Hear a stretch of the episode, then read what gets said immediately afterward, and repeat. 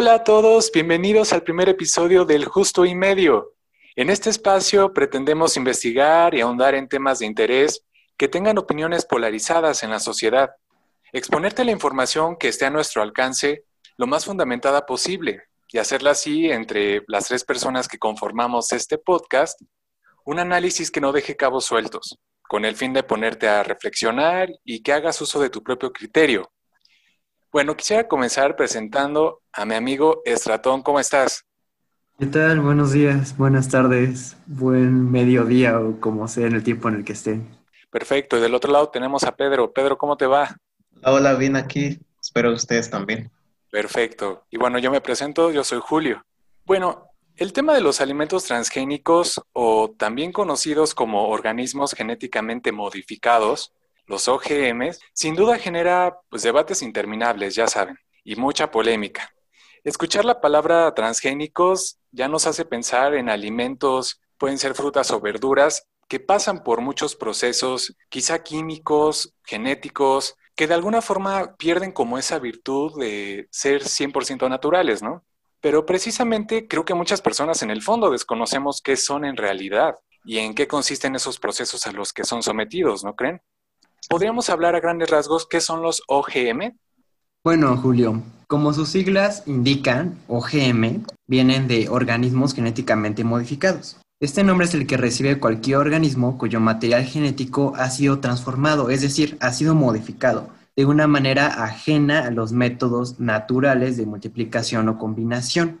Como por ejemplo recordarán sus clases de genética básica, donde exponían a este científico pionero en el área de la genética, Gregorio Mendel, que jugaba con diferentes chícharos, variedades de chícharos. Entonces tenía chícharos de color verde con chícharos amarillos que eran rugosos. Entonces al hacer cruzas, pues obtenía chícharos amarillos que eran rugosos o verdes que eran amarillos. Entonces esto se refiere cuando explicamos procesos naturales, ¿no? En este caso, lo que se realiza en realidad es una transformación y esta transformación consiste en que utilizando cierta tecnología adherimos a um, las características físicas de, por ejemplo, el chicharo verde original, la rugosidad, puesto que extraemos el gen del chicharo amarillo que, que era rugoso y lo incorporamos a este nuevo chicharo. Entonces así es como se crean en términos sencillos, se diseñan los organismos genéticamente modificados. Se selecciona una cierta característica de uno o dos organismos y se insertan esas características específicas a un tercer organismo, ¿no? Al, organismo que tú quieres modificar. Claro, y normalmente estas características confieren alguna ventaja, es decir, por ejemplo, que la planta, determinada planta crezca más rápido, que requiera menos nutrientes para crecer o que sea resistente a ciertos insectos que van a tratar de alimentarse de ella o sea, sacarle el mayor provecho, digamos, a ciertas características de una serie de organismos para que den lo mejor de sí, supongo, ¿no? Claro, pero que estas características sean de otros organismos diferentes al, del, al que estamos modificando en cuestión. Bueno, ahora hablemos sobre cuánto tiempo llevan los OGM en nuestro país, en México. Y también qué instituciones son las responsables de otorgar esos permisos, esos primeros permisos, esas primeras licencias para que ciertas empresas pudieran realizar, vaya, esos ensayos experimentales, todo ese proceso. ¿Podríamos hablar un poco de esto?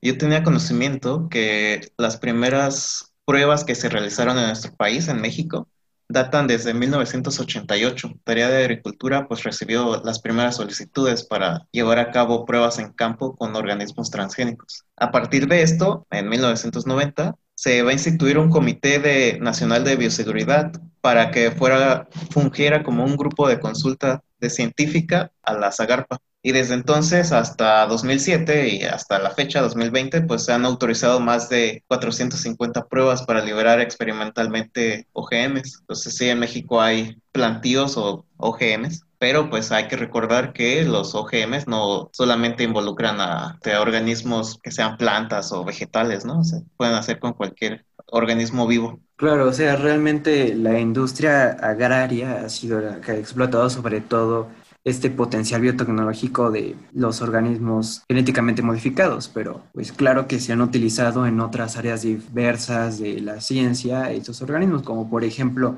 lo más común es de que para hacer ciertas pruebas en los laboratorios, porque pues no se pueden realizar en humanos, entonces se modifican ratones para que tengan ciertos genes, ciertos componentes genéticos de los humanos y entonces así poder tener, porque puedan tener características parecidas a ciertas patologías que ocurren en humanos, entonces así se puede evaluar qué ocurre con ciertos medicamentos al tratar ciertas patologías y no recurrir obviamente al emplear humanos enfermos, ¿no? Sino ahora ratones.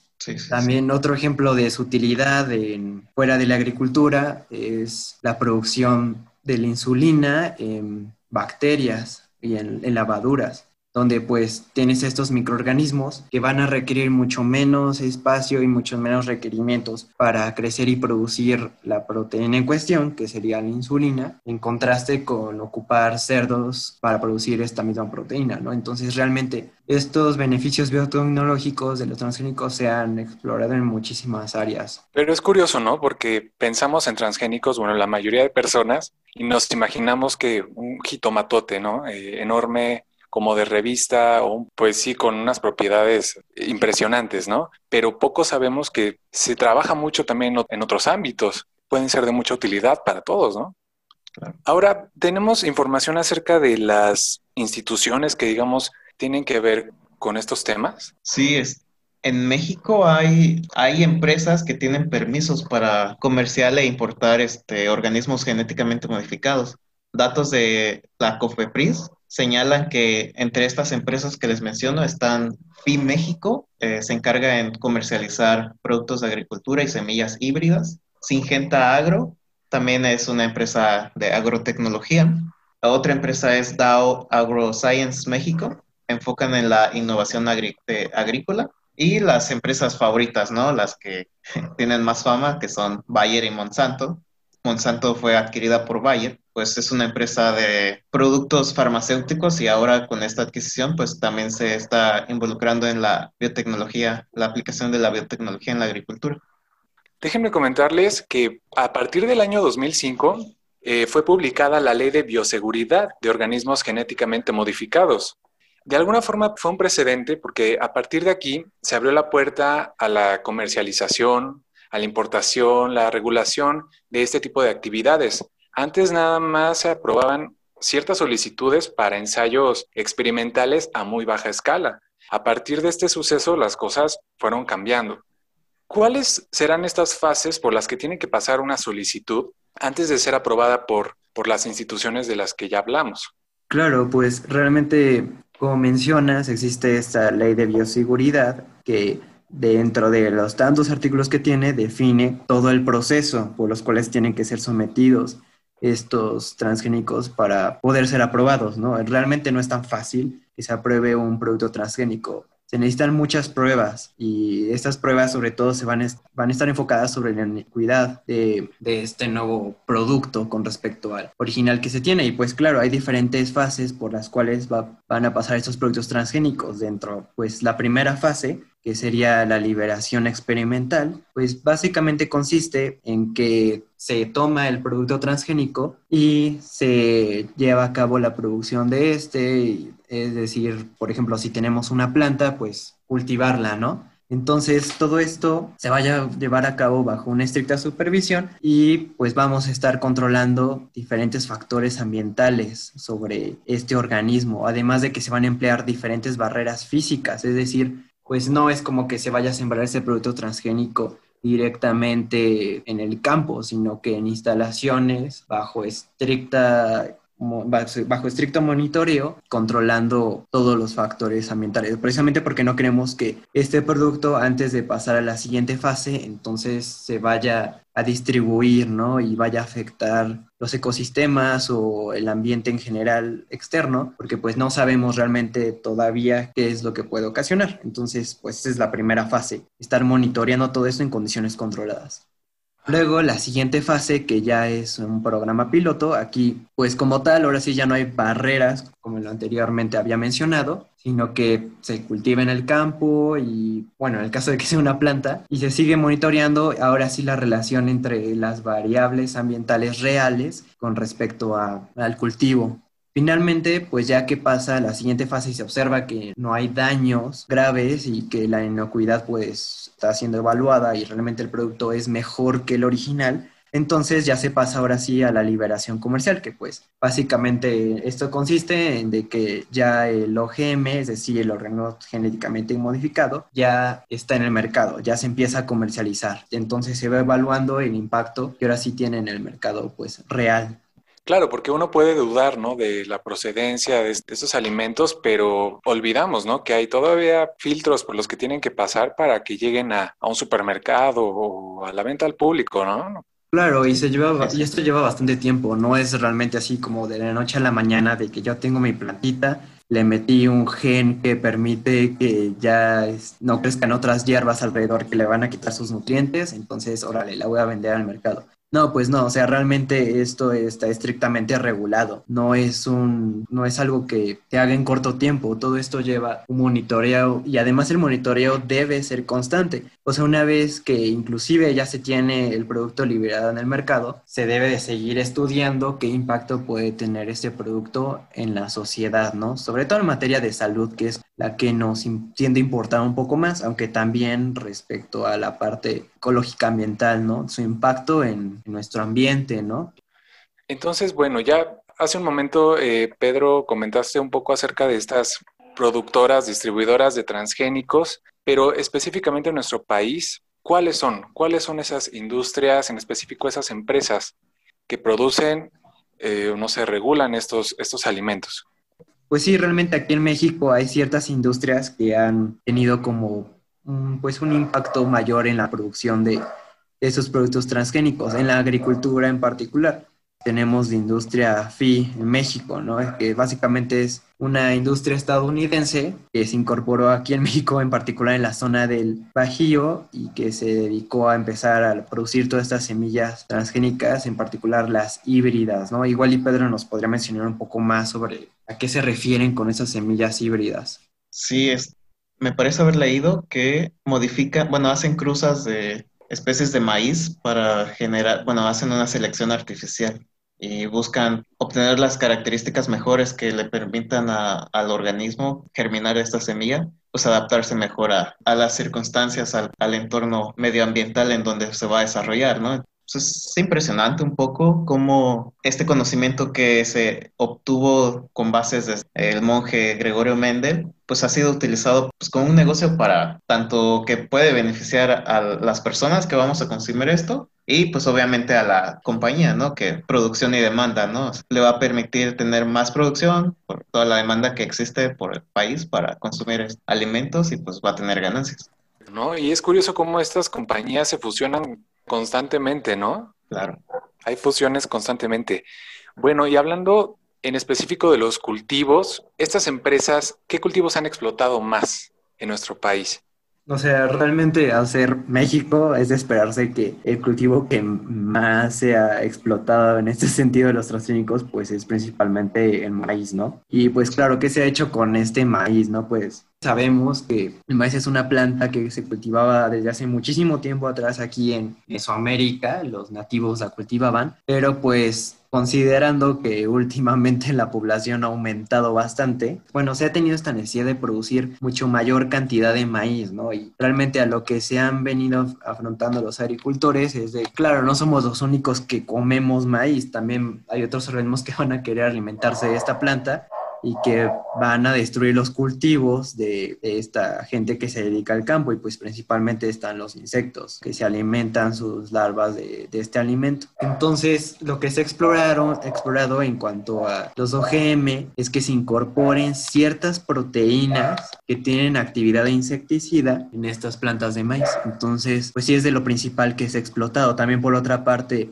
hay hierbas aledañas en los cultivos de maíz pues llegan ahí, invaden y le quitan nutrientes a la planta de maíz, entonces no permiten que crezca bien. Estas son hierbas invasoras. También lo que se ha empezado a hacer es que se incorporen genes que tienen características de ser, de producir proteínas herbicidas en estas plantas de maíz y así que puedan crecer y competir contra las especies invasoras en los cultivos. Entonces, por eso es que se ha explorado bastante el diseño de productos de maíz transgénicos y sobre todo ha tenido gran auge aquí en México porque pues gracias a esto entonces ya el campesino no se lleva no tiene la necesidad de empezar a ocupar muchísimos productos herbicidas e insecticidas para acabar con estas plagas sino que ya el maíz en sí tiene este potencial para defenderse por sí solo entonces, pues es de lo principal que se ha explotado aquí en México, sobre todo maíz transgénico. Por otra parte, también tenemos otras plantas que consumimos con bastante regularidad, sobre todo en los últimos años, que es la soya. Y ya no sé si han leído muchos de los productos que tienen la mayoría de, de, lo que consumimos, pero realmente la soya siempre se ha utilizado bastante últimamente como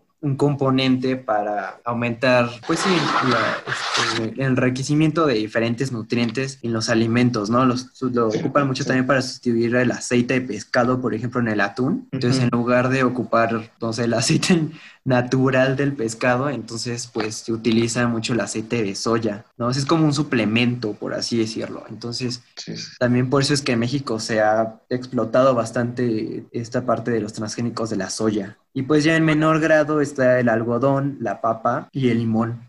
No te metas con nuestro, con nuestro maíz, ¿eh? porque no es cualquier cosa. Déjenme decirles, México es denominado como el centro de origen y diversificación genética del maíz. Ustedes saben que es un alimento milenario, forma parte de nuestra identidad cultural, por lo tanto, cuando hablamos de maíz transgénico, nos encontramos con que hay una fuerte oposición por parte de algunos sectores de la población, incluidos productores campesinos, por supuesto, porque se han de sentir muy en desventaja frente a grandes empresas, como ya lo habían mencionado, Bayer, Monsanto, y sobre todo reclaman pues su derecho a mantener una soberanía alimentaria. ¿Creen que patentar las semillas, patentar los genes sea una buena manera de regular los OGMs? realmente o, por el contrario consideran que se vulneran los derechos de los agricultores.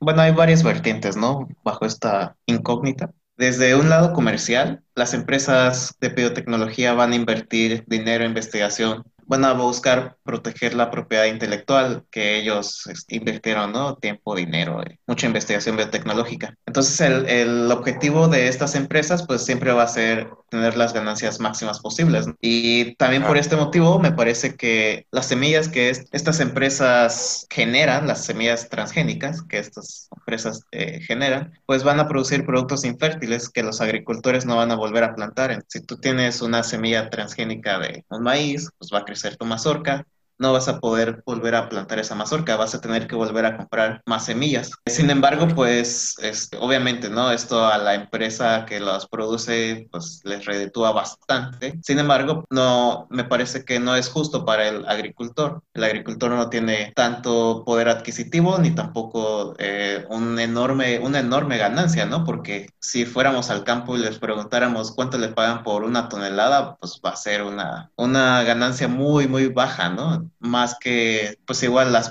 compañías que le compran al, al, agricultor y que lo van a vender. Entonces, pues sí, el agricultor está un poco en desventaja en esta parte. Sin embargo, pues a, a mí me gustaría creer que a pesar de que estas empresas de biotecnología vayan a, puedan patentar sus semillas genéticamente modificadas, pues me gustaría creer que eh, los campesinos, y más aquí en México, pues pueden tener derecho a adquirir semillas no modificadas, ¿no? Las, en específico el maíz, que como nos mencionabas, Julio, pues es el, el que tiene origen aquí en México, ¿no? O sea, aunque a pesar de que existen semillas de maíz genéticamente modificado, pues también tenga o tengamos derecho y eh, se procure el, acceso a, las semillas no modificadas y que de maíz hay muchísima variedad. Hay maíz morado, azul, rojo y cada, cada variedad tiene diferentes propiedades nutrimentales.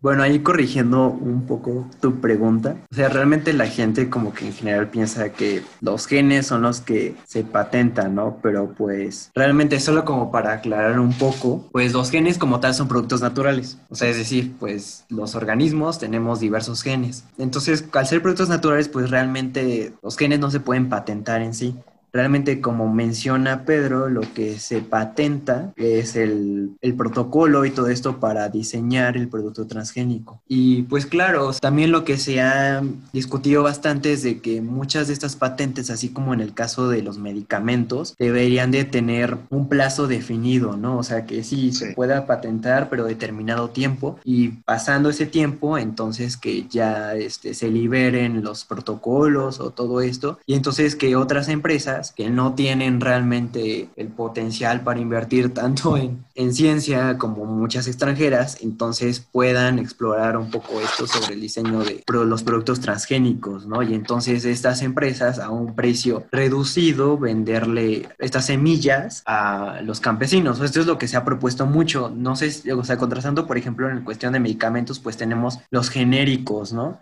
Que realmente no son exactamente lo mismo que el original, pero pues es un acercamiento, ¿no? Y esto pues surge también porque las patentes se vencen. Entonces, yo estaría del lado de que, claro, o sea, sí es importante considerar que la empresa ya invirtió en esta ciencia, en este desarrollo de esta tecnología y pues necesita ganar, ¿no? Necesita recuperar ese dinero, pero pues una vez que ya recuperó eso y ganó un poco más, porque pues es para dedicar a la empresa.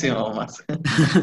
no, pues entonces ya sí liberar la patente y que eh, otras empresas más pequeñas tengan oportunidad para desarrollar esta tecnología, ¿no? Inclusive hasta podrían ser centros de investigación de, del propio país, ¿no? Como el del UNAM o del CINVESTAF, ¿no? Que pues tienen un impacto importante en la ciencia aquí en México. Igual y una solución hipotética que se podría incorporar, ¿no? A este posible monopolio que, que se quiere llevar con los transgénicos. Y ahora lo que mencionó Pedro es importante, ¿no? Porque Claro, o sea, se producen semillas infértiles, ¿no? Entonces, yo como persona normal sí es como, ah, pues qué injusto, porque son infértiles, ¿no? Así no podemos reproducirlas. Realmente también esto de que sean infértiles es importante en la parte de que no nos conviene que este producto se libere así al ambiente, ¿no? Entonces, o que se empiece a cruzar con las especies nativas que tenemos en nuestro país, entonces hibriden y al ser una planta como que tiene mucha ventaja, ya que los insectos no se la van a comer tanto como a la otra o no va a tener hierbas que van a impedir su crecimiento, va a competir con las naturales y le va a dar en la torre.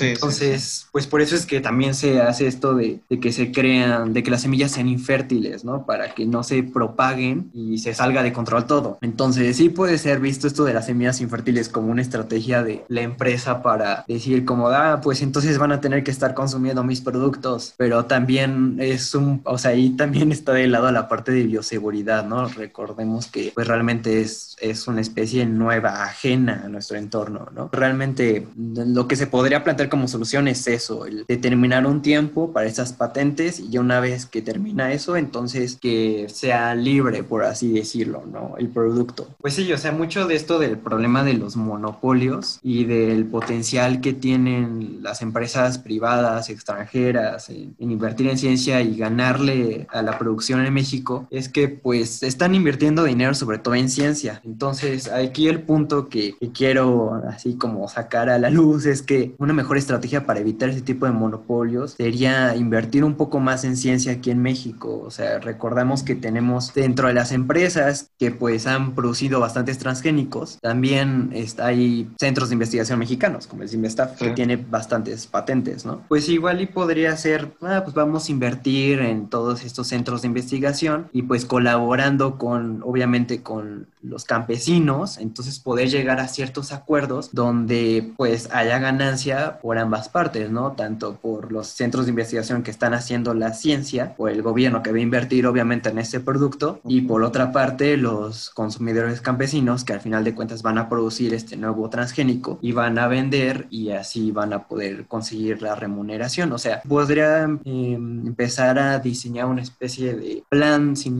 donde todas las partes colaboren y acabemos con estos posibles monopolios que pueden surgir, ¿no? Sí, pues claro, que no esté en manos de unos cuantos nada más, ¿no? De los más poderosos y que puedan tomar decisiones y manejar todo a su antojo, ¿no? Evitar que haya este tipo de monopolios tan poderosos. Yo, ya mencionaron el maíz, ya mencionaste que bastante eh, se trabaja con el maíz. Les quiero comentar que el 5 de julio del 2013 se interpuso una demanda de acción colectiva contra la siembra del maíz transgénico en México. demandaron a las secretarías de Agricultura, la Zagarpa, que ahora SADER, la de Medio Ambiente, la Semarnat, porque concedieron ciertos permisos, se emitieron ciertos dictámenes que favorecieron la siembra y programas piloto precomerciales de organismos genéticamente modificados de maíz. Cuando, de acuerdo a información que arroja el Frente a la Amenaza del Maíz Transgénico en su página web, instituciones como el INEC, también la CONAVIO y la CONAMP tenían opiniones contrarias con respecto a que se concedieran esos permisos. De hecho, ya hablando en términos un poco más jurídicos, se aplicó la constitucionalidad del artículo 610 del Código Federal de Procedimientos Civiles y el principio de precaución, que estipula que cuando haya peligro de daño grave o irreversible, la falta de certeza científica absoluta no deberá utilizarse como una razón para postergar la adopción de medidas eficaces para impedir la degradación del ambiente y de la diversidad biológica por lo que les aviso, la suspensión de la siembra de maíz GM sigue vigente hasta, el día de hoy de manera indefinida. Pero bueno, ahora pasemos al tema económico. ¿Cómo se beneficia nuestro país con los OGMs?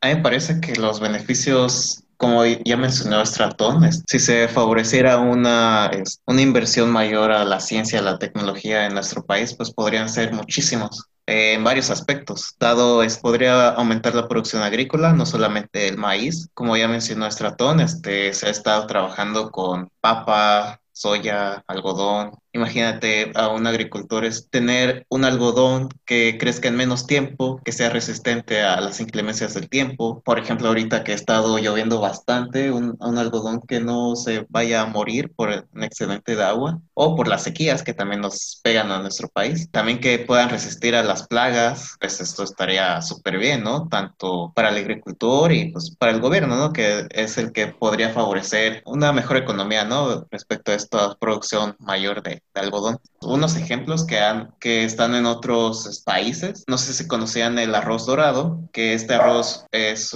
una especie modificada genéticamente. Lo hicieron para que sea capaz de producir betacarotenos, con la cual se deriva la vitamina A y es responsable de darle su color dorado.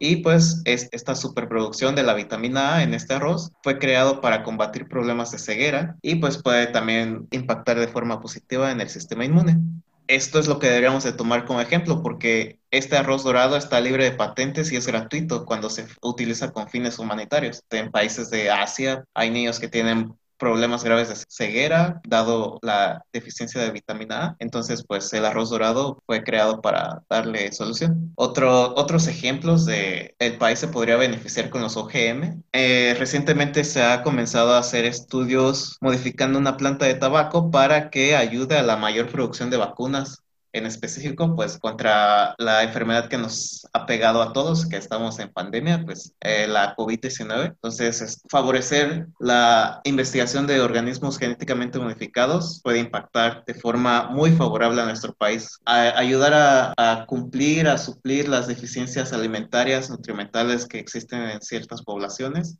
o pues eh, apoyar a la producción de vacunas, ¿no? Que eso es igual, es un, un aspecto muy importante para que la población esté, sea saludable. Otro, otro de los ejemplos es que en Estados Unidos, después de 30 años de procesos regulatorios, una empresa que se llama Aquabunte tiene por fin la aprobación de lanzar, bueno, crear y lanzar un salmón genéticamente modificado, el cual crece en menos tiempo, su crecimiento es mayor y al crecer en menos tiempo, pues va a requerir menos alimento, va a generar una menor huella ecológica, ¿no? Porque pues tener cualquier crianza de animales para consumo, pues va a generar un, un impacto ambiental, ¿no? Dado que tienes que alimentarlos y aparte los animales pues generan desechos, ¿no? Entonces este salmón transgénico pues ya es ya fue aprobado, pero pues sí, como mencionábamos hace rato, después de 30 años de procesos regulatorios en el, cual se demuestra su seguridad, su eficacia es frente a un salmón que es salvaje o no modificado. Y pues igual como lo mencionaba Estratón hace rato, pues este salmón va a ser estéril, ¿no? Para que no haya algún problema de que pueda ingresar al medio ambiente y pueda reproducirse con peces silvestres, ¿no? Entonces,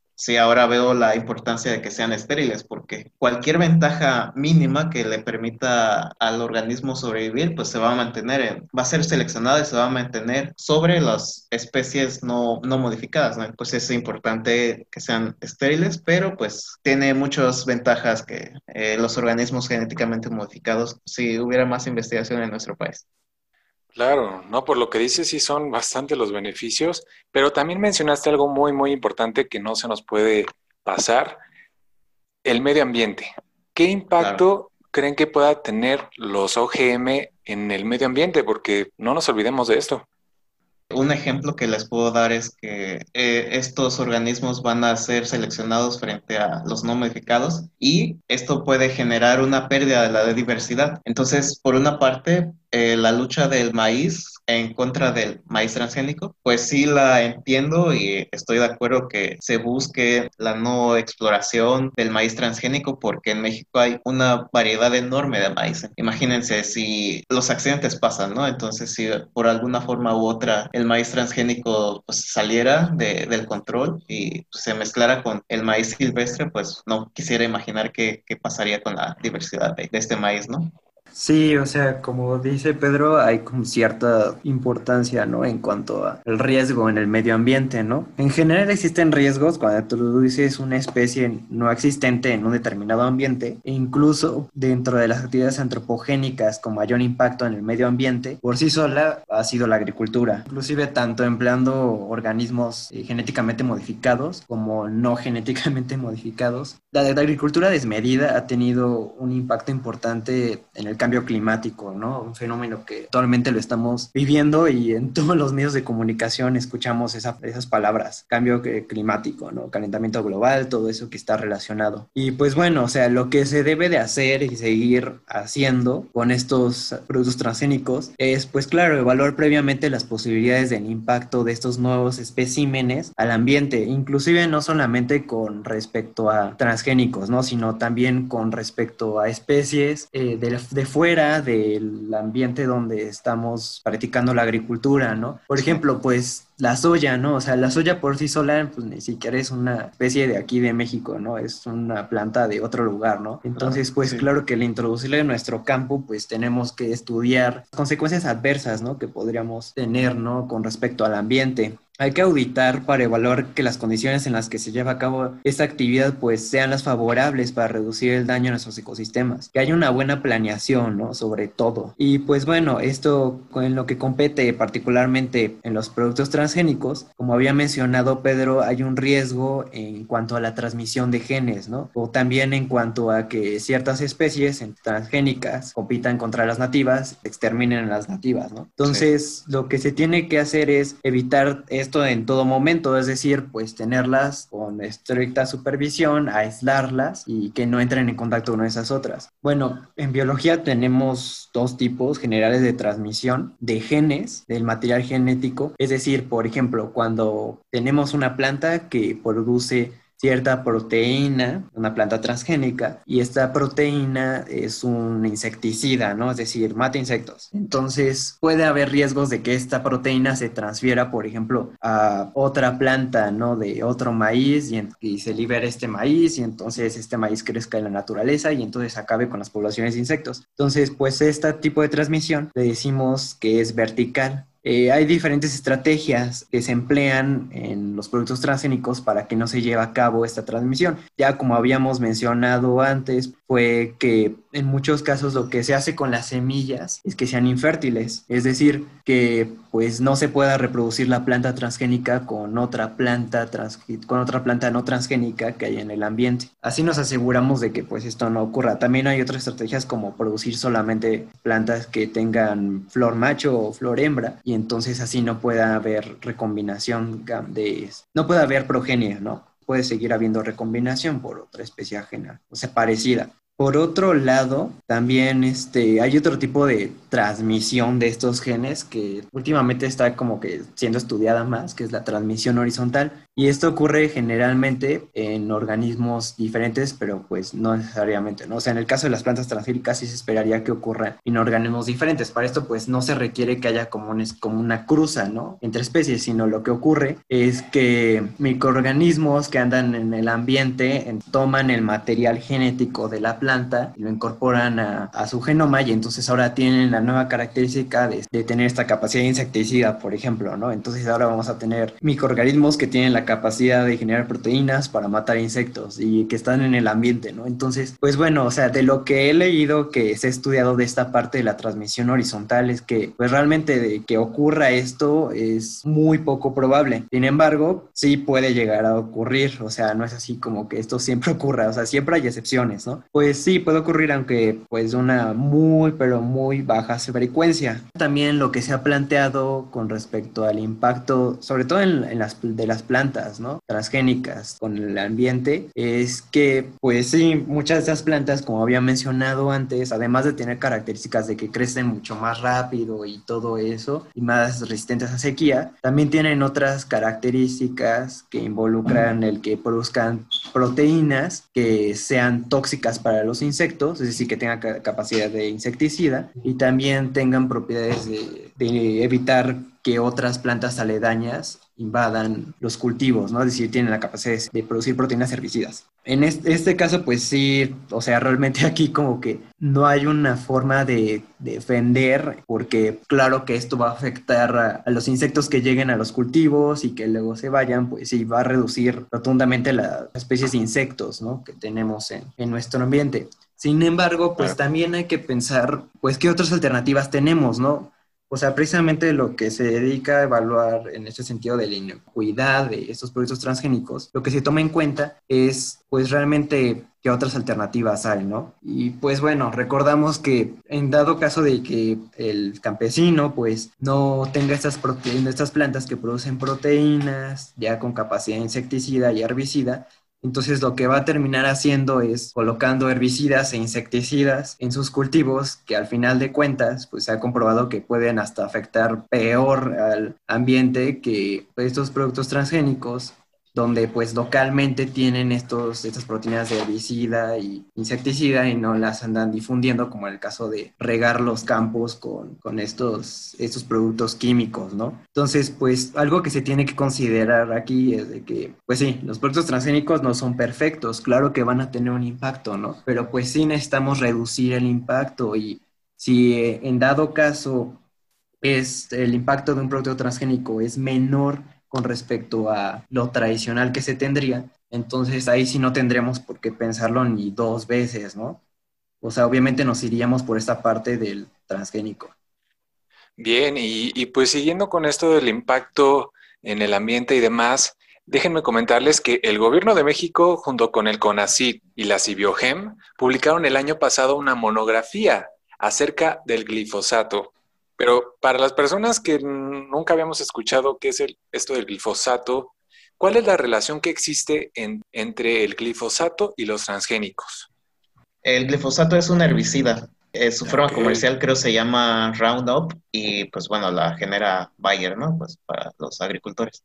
Pero pues uno piensa, ¿no? ¿Cuál es la relación entre este herbicida y los transgénicos? Pues además de que lo que ya nos comentó Estratón, de que los transgénicos pueden generar proteínas que pueden ser insecticidas o herbicidas. También estos organismos pueden tener genes para ser resistentes a productos químicos, ¿no? En este caso, los transgénicos y en específico el maíz transgénico que se está plantando en algunas partes del país, bueno, que se quería plantar en algunas partes del país, perdón, iba a ser, y en Estados Unidos sí, sí lo están haciendo, este maíz transgénico es resistente al glifosato, entonces, aunque tú le eches, le rocíes glifosato a la planta, no se va a morir, no se va a morir el maíz, pero sí se va a morir las plantas que sean plaga, ¿no? Que estén alrededor de, de esto. Entonces, el cultivo va a estar protegido y las plantas van a morir. Gracias a esto, como nos mencionaba, nos dejaba ver Estratón, pues se ha reducido la adquisición y, la, y el uso de diferentes herbicidas que puedan tener efectos tóxicos acumulados en el ambiente, ¿no? A pesar de que se podría defender la siembra tradicional. Los, en algunas partes de México los agricultores utilizan otro, otro cóctel de, de insecticidas, ¿no? O herbicidas. Entonces, una de las causas por la que el glifosato surge es para disminuir la cantidad de herbicidas que se van a usar en, en el ambiente para que esto surgiera, pues también fue sometido a diferentes procesos de evaluación y se consideraba el glifosato como seguro para consumo humano porque eh, si lo rocías a la planta y pues va a estar ahí, ¿no? En el, en el medio y inevitablemente vamos a consumir pequeñas dosis de, de esto, ¿no? Y, y, se consideraba que era seguro para el ambiente. Eh, sin embargo, pues los cultivos que son resistentes al glifosato han incrementado, entonces la concentración del glifosato en el ambiente ha incrementado también. Entonces se ha encontrado rastros de este herbicida en el suelo, aguas superficiales y aguas subterráneas. También se ha descrito toxicidad del glifosato con otros organismos. Por ejemplo, en un artículo que se me quedó muy grabado porque yo soy un ávido fan de las abejas, se ha encontrado que el glifosato puede alterar la, la composición de las bacterias de las abejas, las bacterias que forman eh, relaciones simbióticas con las abejas. Entonces, esto nos menciona el artículo que fue publicado en una revista científica llamada PNAS, deja a las abejas más susceptibles a la infección de patógenos oportunistas. Y esto podría estar implicado en la creciente mortalidad que han tenido las abejas en, en los últimos años, ¿no?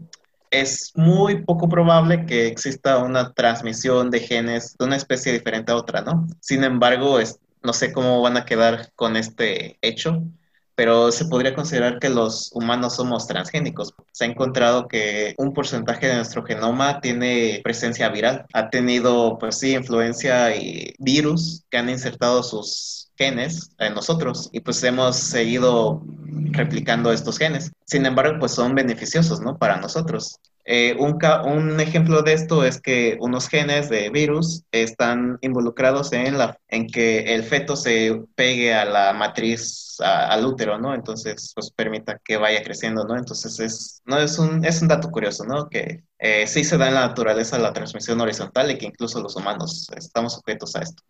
No, pues qué curioso, ¿no? Y y que arriesgado en el sentido de que antes se consideraba que sí era sano, que no iba a perjudicar la salud de, las personas o el ambiente, y en unos años nos demos cuenta de que efectivamente sí tenía consecuencias, pero como que esto lo vamos a ver a un mediano o largo plazo. Dejando a un lado este tema, podemos hablar acerca de los beneficios que nos ofrecen, ¿no? Los OGM. En realidad, la implementación de esta biotecnología, los beneficios van a depender inclusive de la capacidad imaginativa de, de los expertos en el área, ¿no? Sí siempre conlleva como la mayor producción y menor gasto, ¿no? O sea, el uso de transgénicos se caracteriza por estas dos cosas, ¿no? Tenemos organismos pues menos susceptibles a enfermar por plagas de, de, insectos, de plantas, en el caso de la agricultura. Y bueno, en el sentido de pues de mayor producción, pues claro que aquí tiene todas las de ganar porque una planta resistente pues no va a tener problemas a que se destruya el cultivo y entonces pues vamos a tener mucho mayor producción, ¿no? También va a haber plantas transgénicas que van a crecer mucho más fuertes, van a crecer más rápido, menor tiempo, van, no van a ser susceptibles a sequías. Todo esto pues tiene enormes beneficios, ¿no? También por otra parte habíamos mencionado el ejemplo de, la insulina, ¿no? La producción de insulina en bacterias, pues sí, vamos a tener un espacio mucho más pequeño en un bioreactor donde tenemos bacterias que producen una gran cantidad de insulina, a comparación de tener animales de granja que van a requerir un espacio enorme para poder producir ese componente importante para las personas que tienen diabetes, ¿no? Decías animales de granja porque me parece que antes se utilizaban los páncreas de los puercos, ¿no? Para obtener la insulina y esta fuera utilizada para los humanos, ¿no? ¿Cuántos cerditos debes utilizar para que tengas, no sé, cinco mililitros ¿no? de insulina, pues esto comparado con bacterias que tengan genes humanos para producir insulina, pues ocupar bacterias transgénicas para producir insulina es muchísimo mejor. Volviendo a lo de las plantas, se ha observado que realmente hay una disminución en cuanto al uso de pesticidas, ¿no? En general. Y pues esto es importante porque los pesticidas sabemos de que claramente tienen un impacto desfavorable en nuestros ecosistemas, ¿no? Sí, de hecho, me, se me vino a la mente cuando lo mencionabas el caso de la rotenona, que era un pesticida que se utilizaba en los plantíos, pero este, ahora lo utilizan como un modelo para enfermar a las ratitas, exponerlos a este pesticida y generar un modelo experimental de Parkinson, porque se encontró que los campesinos que utilizaban este pesticida sufrían Parkinson, ¿no? Entonces, pues sí, el impacto de los pesticidas es es una bomba, ¿no? Entonces, pues sí tiene una ventaja, ¿no? Generar transgénicos que sean resistentes a, pues, algunos pesticidas y que estos pesticidas se supone deberían ser formulados para que no tengan daños, pero pues como lo vemos con el glifosato, pues parece que no es tan inocuo. Sí, pues sería como el ejemplo contrario, ¿no? Porque igual estaba pensando más en las proteínas CRI, que son unas proteínas que producen una bacteria, que es, un bacillus. Entonces, esta bacteria, pues dentro de su patogénesis, por así decirlo, invade a los insectos, ¿no? Particularmente el intestino de los insectos. Entonces, libera estas proteínas y esas proteínas hace que se, que se formen como unos poros en el intestino de los insectos y entonces así, pues, mueran estos animales insectos. Entonces, lo que se ha es que en lugar de que se utilicen insecticidas a diestra y siniestra, este, rociando los cultivos y que al final de cuentas estos insecticidas o el viento se dispersen y lleguen a otras áreas, entonces lo que se hace es de que se incorpora esta proteína CRI de la bacteria a la planta y entonces ahora la planta en su tejido va a tener esa proteína. Entonces si el insecto llega y muerde la planta, pues se va a morir intoxicado, ¿no? Sí, sí. Pero pues son muy específicas, o sea, estas proteínas CRI están diseñadas de tal forma que son específicas para ciertos receptores de ciertas células del intestino del insecto. Claro, porque siempre tenemos que tomar en cuenta todo esto de la bioseguridad, ¿no? Porque imagínate, si esto no fuera tan específico, pues tendríamos de que nos estaría matando también a nosotros, ¿no? Sí, no. Entonces, sí es como el, el ejemplo, o sea, por cuando me referí de que disminuía la, la cantidad de pesticidas este, empleados. Entonces me refería más bien como ese ejemplo en particular, no al otro ejemplo de que mencionas del gliofosfato, donde glifosfato, donde pues sí tienes plantas que son resistentes, están modificadas genéticamente y son resistentes al glifosato y entonces ahora preocupas el pesticida, el herbicida, el glifosfato y o sea, químico y lo rocías en los cultivos, ¿no? O sea, ese sería como no, no me refería a ese ejemplo porque claro, o sea, ahí sí sería como contraproducente con algo de la evidencia que, se ha mostrado, ¿no? Que todavía se sigue investigando realmente cuál es el efecto Del, glifosfato en la salud humana. Realmente el problema de, de todo esto es de que muchos estudios que he leído con relación al glifosfato es de que se han realizado en años pues bastante anteriores, no están actualizados y hay mucho ruido porque generalmente cuando se toman estos, cuando se realizan esos experimentos no solamente hay glifosfato en el ambiente, sino también hay otros químicos ahí acompañando al glifosfato. Entonces también se ha dicho que realmente en estos estudios ha fallado mucho en determinar que específicamente el glifosfato es el que está teniendo el efecto negativo en la salud de los individuos y no lo que está acompañando al glifosfato, ¿no? Los otros pesticidas o herbicidas o químicos que se están suministrando aparte del glifosfato en los cultivos. Entonces, eso también es importante, o sea, no solamente quedarnos con la idea de el glifosfato es malo y ya, sino también entender un poco la, la parte molecular, ¿no? Ok,